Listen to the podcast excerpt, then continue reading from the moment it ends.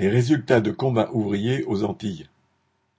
Aux Antilles, l'abstention a été encore très importante, 74,69% en Guadeloupe, 78,6% en Martinique. Par rapport à 2017, elle est stable en Guadeloupe et a progressé de 5 points en Martinique. Beaucoup parmi les travailleurs et la population pauvre se disent dégoûtés des élections et de la politique en général. Ils n'ont aucune confiance dans les élus sont déçus et découragés par l'aggravation de leurs conditions de vie. D'autres, face à un système qui les opprime, traduisent leur colère par un refus d'aller voter.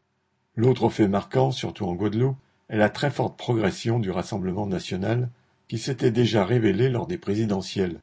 Son représentant local, Rodi Tolassi, est arrivé en tête dans sa circonscription devant le député sortant. Ayant obtenu plus de 20% des suffrages, il est en position d'être élu. Dans les autres circonscriptions de Guadeloupe, le RN augmente aussi son score.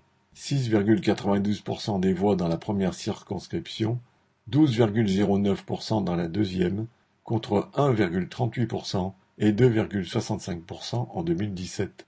Cette progression est bien moindre en Martinique. Beaucoup d'électeurs à la présidentielle comme aux législatives ont voté RN pour manifester leur opposition à Macron. Mais pour une partie de la population pauvre, ce vote exprime son rejet des immigrés, en particulier des Haïtiens, qu'elle rend responsables des maux qui la frappent, chômage, bas salaire. C'est malheureusement rejeter des travailleurs immigrés qui sont ses frères de classe. C'est conforter l'extrême droite dans son entreprise de division et d'affaiblissement de la classe ouvrière. Combat ouvrier présentait des candidats dans toutes les circonscriptions.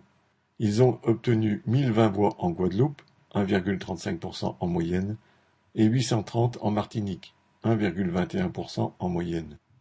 Malgré le contexte général, la présence de nos candidats, communistes, révolutionnaires, en faveur de qui s'est prononcée une petite fraction de travailleurs, a son importance, car il s'agit d'une minorité consciente que l'avenir repose sur le renversement du système capitaliste et qui l'affirme par son vote. Marie-Céline des